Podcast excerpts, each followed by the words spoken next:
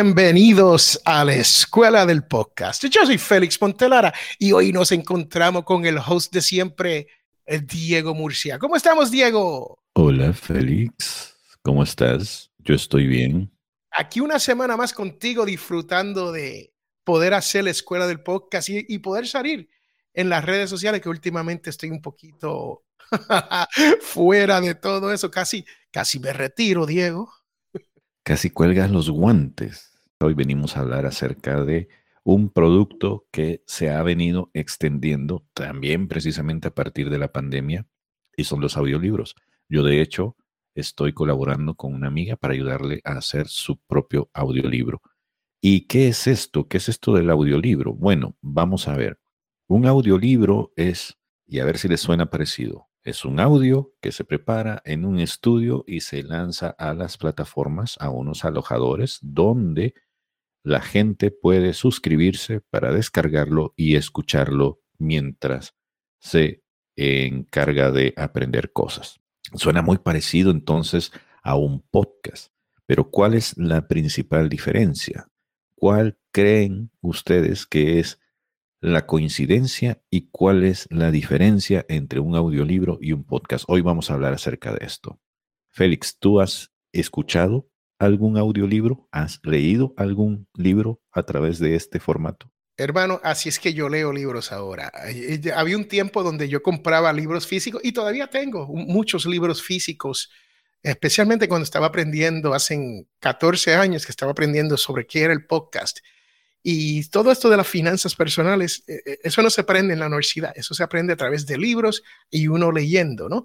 Entonces, desde que yo descubrí el formato de audiolibro, que a través de Audible, quien no nos está pagando, pero nos deberían de pagar por anunciarlos, ¿no? Para mí que son los mejores Audible. Y en Audible, ahí Diego está enseñando una ficha para Audible en Audible, usted puede buscar casi cualquier tema del que usted desee en cuanto a audio y puede escuchar un libro a, medida que usted o va manejando. Y recuerden, yo viajaba mucho por los estados aquí de la gran nación norteamericana y me gusta manejar. Y a veces estoy nueve horas en el auto. Lo más que manejo son nueve horas en un viaje. Y durante esas nueve horas yo puedo escuchar el mismo libro una o dos, a veces hasta tres veces, dependiendo de cuán largo es el libro. Puedo escuchar ese libro dos o tres veces porque quiero, a veces se le pierde a uno las cosas mientras uno va manejando.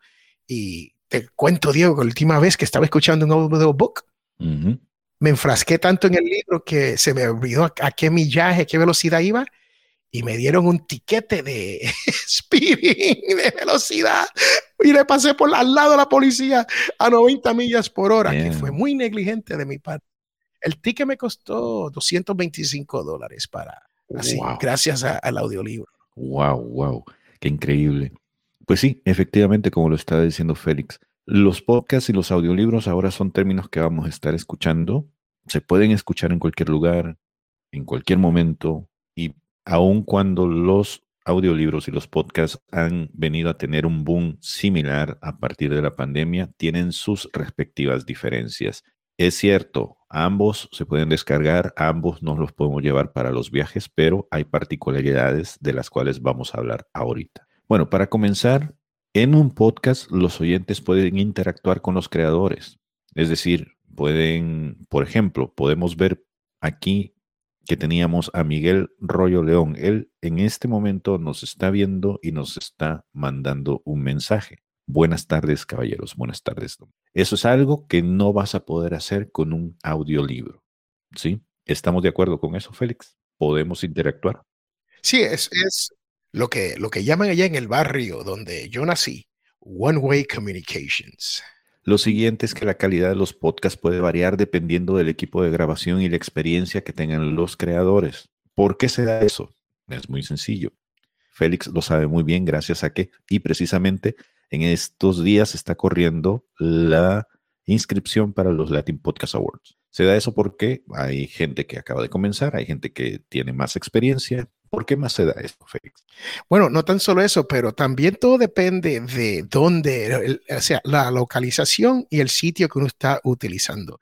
Y uno puede compensar el no tener una cabina de audio o estar en un sitio tratado para audio con buena técnica de micrófono y un interfaz con buenos, lo que se conocen como preamps.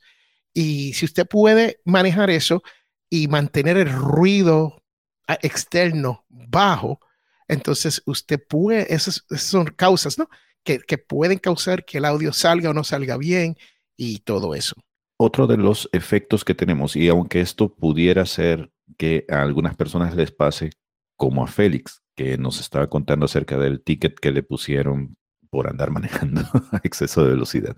Algunas gentes utilizan los podcasts para hacer eso, para poder realizar algún tipo de actividad extra mientras están escuchando. Yo, por ejemplo, cuando me pongo a lavar los platos, es lo que hago. Estoy escuchando un podcast. Pero el libro tiene la particularidad de que requiere un poco más de atención centrada en el contenido. Es decir, uno no se va a poner a leer un libro para no ponerle atención. Aquí Miguel también Rollo nos está diciendo, Miguel Rollo, hay un punto en que se traslapa esta situación, pues he visto podcasts que leen textos de autores reconocidos, normalmente en cuentos, relatos, no tanto novelas. Félix. Miguel, te cuento que yo hice eh, en Potencial Millonario hace años, seis, siete años, donde mi audio, créame que cada vez que yo escucho mi audio a medida de los años, voy viendo cuán malo era. Yo creo que lo tengo bien hoy, pero cinco años después digo, wow, esto es increíble de malo. Pero hay un libro que se llama 12 Pilares de John Rohn, Jim Rohn. Y yo hice exactamente lo que Miguel dice y yo hice el cuento de, los de 12 pilares y un resumen, pero un resumen bien, no tan, no tan básico, más, un poco más detallado. Y fueron cinco episodios como de 30 minutos. Y sí, eh, tienes razón, eh, es, eso es posible. ¿Y qué tú crees? ¿Es bueno o no es bueno esto, Miguel? ¿De qué estamos hablando aquí? Sigue, Diego. Bueno, lo otro, y es creo que una de las particularidades más brillantes de los audiolibros, y es que estos tienen narradores profesionales. Ustedes difícilmente van a ver a Diego Muncia o a Félix Montelara leyendo un libro, porque no nos dedicamos a eso, aunque a veces lo hacemos. Pero se requiere de una persona que tenga una dicción buena y que además tenga la capacidad de sumergirnos en la lectura, que sea una persona que se equivoque lo menos posible, porque nadie va a querer leer un libro con errores de ortografía, así como nadie va a querer escuchar un libro donde sea un tartamudo el que lo está leyendo. Mire, hay que ser un actor de voz. Patricia Luciano, Rodrigo Job, son dos que me vienen a la mente del mundo de los Latin Podcast Awards, ¿no? Y estos dos personajes, Patricia y Rodrigo Job, son excelentes en leyendo libros y haciendo cuentos, porque no tan solo lo leen, pero están virtualmente actuando, virtualmente, están actuando mientras los van haciendo. Y como Diego tiene toda la razón, pase, pase por 12 pilares, búsquese un episodio de 12 pilares de Félix Montelar en Potencial Millonario usted va a querer llorar, ¿sabe? Bueno, aquí dice Miguel que él tampoco los ha intentado, pero ha encontrado muy buenos productos de ficción en podcast al estilo de las viejas radionovelas. Oh, Esa es una de las grandes ventajas que tiene este nuevo formato que ahora estamos compartiendo con los audiolibros. Poder traer de regreso a las audionovelas a las ondas hercianas. Precisamente hablando de las locuciones profesionales, yo creo que esta es una de las cosas que si ustedes lo están considerando en crear un audiolibro como una herramienta de mercadeo del branding personal. Ya Félix lo decía, él, él para Potencial Millonario se creó su propio libro y si él deseara pues llevar el libro que ya tiene a un nivel un poco más allá de donde lo tiene y convertirlo en audiolibro, eso podría ser una forma en cómo él podría promocionar su propia marca, ponerse al frente de la gente que está interesada en ese tipo de temas y que no necesariamente está tan metida con los podcasts, porque curiosamente yo he conocido gente, Félix, que no le gusta escuchar podcasts prefiere leerse un libro, prefiere escuchar un libro. No sé, eh, es una cosa que yo no logro entender por qué, porque pues, a mí se me hacen formatos muy parecidos. Bueno, Diego, yo te cuento, son parecidos, pero yo creo que son súper específicos. O sea, cuando comenzamos este programa aquí, estamos hablando de este tema, pero nosotros invertimos, no quiero decir perdimos, invertimos cinco minutos hablando de meta.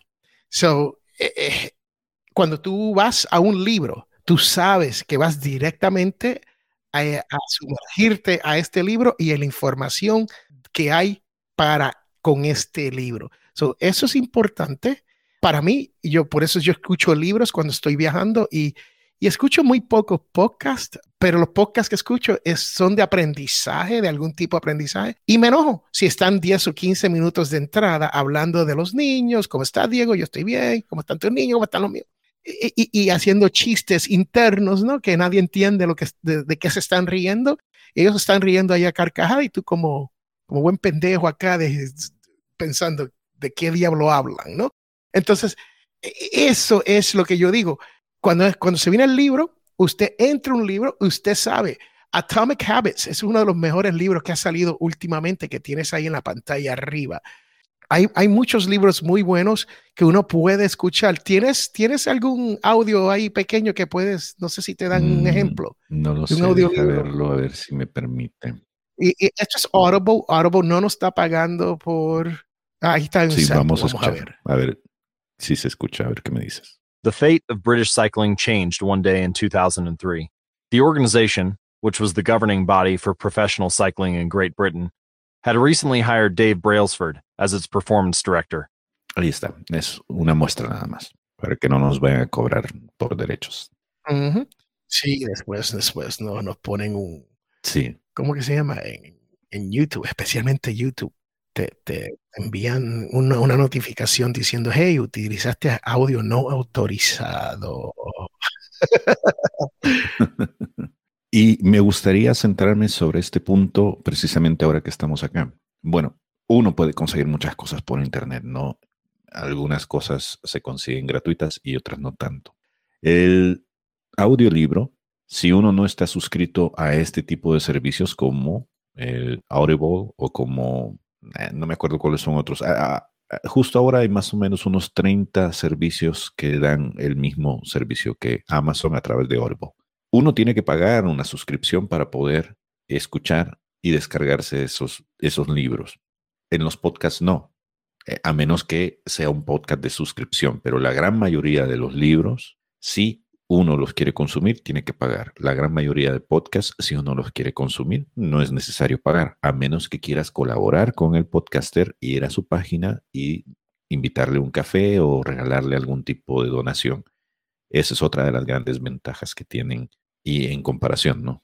y eso lo tenemos, Diego, también. El, que quiera colaborar con Escuela del Podcast, esto es gratuito. Tenemos una versión en escuela del podcast.com que es gratuita, donde usted puede entrar y aprender un poquito más. Y si nos invita un café, francamente, Diego y yo se lo agradeceríamos. No nos molestamos. Lo otro, bueno, la grabación de los audiolibros obviamente siempre va a ser la óptima y a lo mejor Félix nos puede hablar un poco acerca de por qué va a ser la óptima. Hay algunas especificaciones que los audiolibros sí tienen que seguir para poder ser consumidos como un producto de calidad, ¿no, Félix? Sí, eh, no es igual hacer un audio para un podcast que hacer el audio para un audiobook, un libro audio, porque cada plataforma tiene sus propias exigencias, sus propios requisitos.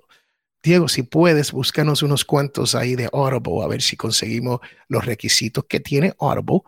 Y Usted tiene que seguir estas reglas si usted quiere que su libro se publique en esas plataformas. Ahora, podríamos nosotros, escúchese esto, podríamos nosotros, si somos actores de voz o lo practicamos o somos buenos en la edición del audio, poder hacer nuestro propio libro como yo hice con Potencial Millonario y yo grabar Potencial Millonario y hacerlo disponible en mi página sin utilizar una de estas plataformas, Cierto, sí se puede. ¿Cuál es la desventaja grande? Es sencilla.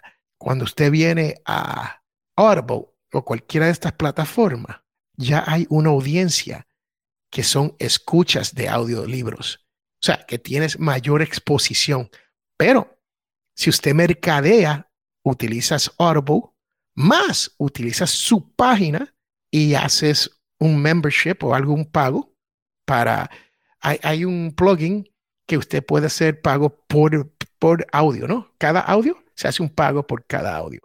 Y hay membresía donde usted por 3.99, usted le pone los libros, todos los capítulos para un libro al mensuales, ¿no? Y puede seguir subiendo. En el caso de Félix, no es la persona que mejor lee en inglés ni español. y se me hace muy difícil a mí poder, poder leer y, francamente porque el inglés y el español se me mezclan de una manera tan... Y cuando, sin darme de cuenta, utilizo palabras o, y términos en el otro idioma. Y el, el, el ejemplo es the, T-H-E, D, D-E. Y aunque yo veo que dice the, digo the. Y es una cosa increíble y no los capto. So, y hay muchas palabras así. So, se me hace bien difícil hacer un libro, pero sí es posible. Sigue con, la, con las especificaciones, Diego. Ok, ahí lo pueden ver en pantalla. Les he puesto cuáles son las especificaciones que Audible o Audible para la gente que quiere crear sus propios mm, audiolibros y que los quiere subir a esa plataforma, le va a pedir. Lo primero es que debe ser no mayor a 120 minutos cualquier tipo de grabación que vayan a subir. Esto significa que si ustedes están leyendo un libro en diferentes eh, formatos, ¿no? Si la grabación que ustedes han hecho de esas páginas supera los 120 minutos, van a tener que cortarlo y poder subirlo así en partes para poder ser aceptado. Lo otro es que no debe sobrepasar la medida de el nivel de volumen. E, en otros episodios hemos explicado de que para que un audio pueda escucharse lo mismo en un celular que en una computadora, que en un speaker, tiene que tener cierto nivel de volumen. Por lo general, para los podcasts, lo que se nos pide es que el nivel sea a menos 16 decibeles. Para el audiolibro, te están pidiendo que sea entre menos 23 y menos 18, es decir, un poquitín más bajo que el podcast. Diego, yo recomiendo que lo mantengan entre 10 a 18 de ser posible, todo, todo el evento. Sigue, Diego. Exacto, exacto. También te está diciendo que tus niveles más altos, los picos de un audio no deben sobrepasar los 3 decibeles, los menos 3 decibeles. ¿A qué se refiere esto? Bueno, miren, cuando ustedes tienen una onda de sonido, esta tiene sonido arriba y sonido abajo. Significa que hay ciertas alturas que nuestra voz va a alcanzar y hay ciertas bajezas que también va a alcanzar. Porque la voz está compuesta de tonos altos y tonos bajos y tonos medios. Es lo que utilizan la gente para, para cantar, ¿no? Si hay alguna palabra que ustedes están pronunciando muy alta o muy baja, puede ser que en la grabación no se capte o puede convertirse en un ruido no deseado. Y por eso nos están pidiendo de que si esta es la altura en, donde debe mantenerse el audio, que ustedes la bajen y la vuelvan un poquitín más chiquita y que no se sobrepase los menos 3 decibeles. Es decir, que hasta cierta altura donde ustedes vean los menos 3 decibeles, que ya no siga para arriba, porque si no, eso se va a volver en un ruido molesto en lugar de una voz cadenciosa y armoniosa como la de Félix. Así mismo, y eso iba a decir yo, ¿no? E, estos son los plosivos. Peter, Parker, Pico, todas esas P's y palabras así. O cuando uno se aleja del micrófono y regresa, bienvenidos, ese bienvenidos, eso explota Créame, e, e, eso explota. Y e, esto uno tiene que controlar como Diego. Diego es un profesional, créame, de, créame, Diego es un profesional. Félix es un viejo que intenta hacer esto y no sabe nada de, de, de cómo manejar su voz ni nada de eso. Aunque estuve en la radio por 10 años, pero nadie se quejó. Nadie se quejó de esto, ¿no? Yo siempre decía, maldita sea mi voz, maldita sea mi voz. Así que porque no tengo esa voz así como Diego. La gente escucha a Diego y dice, wow, Diego puede leer un libro y, te puede poner a dormir, ¿no? Félix llega y eso es como, ¡pam, para, pum, para, pum, pum, pum! Así que los plosivos, de eso estamos hablando. Bueno, lo otro que te dicen es que tu ruido base no debe superar los menos 60 decibeles. A lo mejor Félix puede explicar un poco mejor esto, pero hasta donde yo lo entiendo es que nosotros estamos rodeados de ruido. Todo, aun cuando esté en silencio, genera un ruido, ya sea el ventilador de la computadora que tengo aquí enfrente o el motorcito de la grabadora, qué sé yo, todo genera un ruido. Pero ese ruido no debe ser tan alto como para que vaya a opacar a la voz. Explícanos qué significa esto de noise floor. Noise floor es ese ruido blanco, el white noise. ¿Ok? Ese ruido, cada, vez que uno graba, uno, eh, hay un, ruido ambiental. Francamente, eso es lo que es. Es un ruido ambiental. Y su computadora nos da ruido, los preamps nos dan ruido y todo eso. Un ejemplo de esto es que usted está grabando y escucha por detrás, right? Y eso te sube ese ruido, aunque no está directamente en tu cuarto en donde estás grabando, sí el, micrófono y el sistema lo capta. de eso es que estamos hablando. Genial. Entonces, eso, ¿cómo se controla? Bueno, ustedes si se van a meter en ese negocio de los audiolibros van a tener que tratar la habitación para poder evitar tener esos ruidos. ¿A qué me refiero? Ya hemos hablado también en otros episodios acerca de eso. Cortinas grandes, muebles que logren detener esos ruidos que rebotan, en fin, todo para poder controlar el ruido ambiente que sucede alrededor suyo para que no se meta en este micrófono. Ahora, por último, cada archivo debe estar a 192 kilobytes por segundos o arriba de los 44.1 kilohertz si es que va a ser un MP3. Eso es lo que te piden. Y lo que se habla como constant bitrate. ¿Qué quiere decir esto del constant bitrate? El constant bitrate es que si usted está grabando un ejemplo, usted está buscando ayuda y tiene un productor y usted dice, bueno, vamos a hacer esto a través de StreamYard o vamos a hacer esto a través de Zoom o vamos a hacer esto a través de Skype, pues hay una consistencia de audio. Eso fue lo que nos ocurrió hoy aquí con Diego, que esa consistencia del bitrate se fue. Diego no se fue, el audio estaba ahí congelado, pero todavía está ahí. Y puede ser que el audio haya sido grabado perfectamente por detrás, right? Pero no se escuchó a través del internet. So ese bitrate no está consistente. So, ¿Qué quiere decir esto? Que usted debería de grabar con una grabadora local en el sitio donde usted está. En efecto. Y mire, si usted después de esta pequeña clase que le hemos dado va y comete todos los errores que le hemos dicho que no cometa, entonces no está prestando atención y le recomendamos que vaya y ponga otra vez el podcast para escuchar bien lo que le dijimos. Creo que lo último, nada más que me gustaría afinar de esto es que la producción de un podcast y de un audiolibro, aun cuando pudieran parecer similares. Digo, nosotros estamos produciendo un, podcast desde acá con todo y, y, la falta de constancia en los bit rates, ¿sí?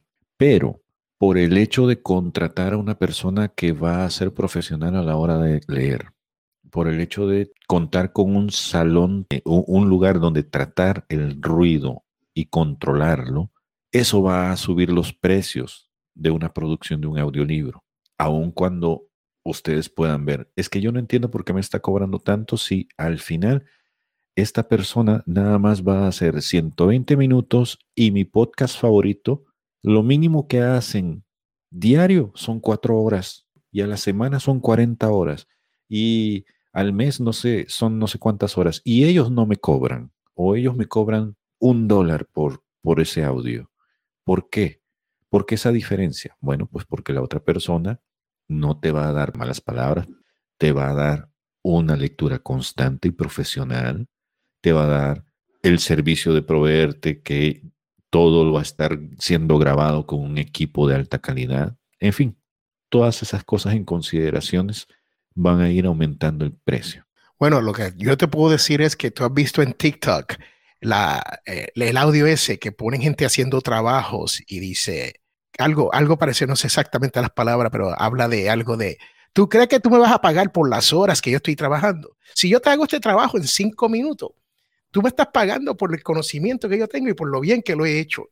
Créame que hay veces que yo escucho eso y yo digo, esto es cierto, hay que pagarle a un profesional de la voz si uno va a hacer un libro. Por eso es que yo ni me, ni me he atrevido a hacer mi libro Potencial Millonario en audio, porque digo, no, ¿para qué? Si yo prefiero, si lo voy a hacer, pagarle a un profesional que lea mi libro y que lo haga bien. Lo otro es que cuando se viene a esto, y Diego, nos vamos con esto, ahora AI está disrupting okay, el mundo de la voz. y en España ya hay una, una coalición de, de, de actores de voz que ya se han unido para hacer lo que ellos pueden hacer con esto, pero tema para otro día. Sobre todo porque las voces en español son las que más abundan, las españolas de España, porque las voces latinas todavía son un poquitín difíciles de poder emular para poder hacer este tipo de cosas. Pero sí, efectivamente, ya con eso nos vamos. Gracias por habernos escuchado. Nos vemos. Gracias, Miguel, por estar aquí con nosotros.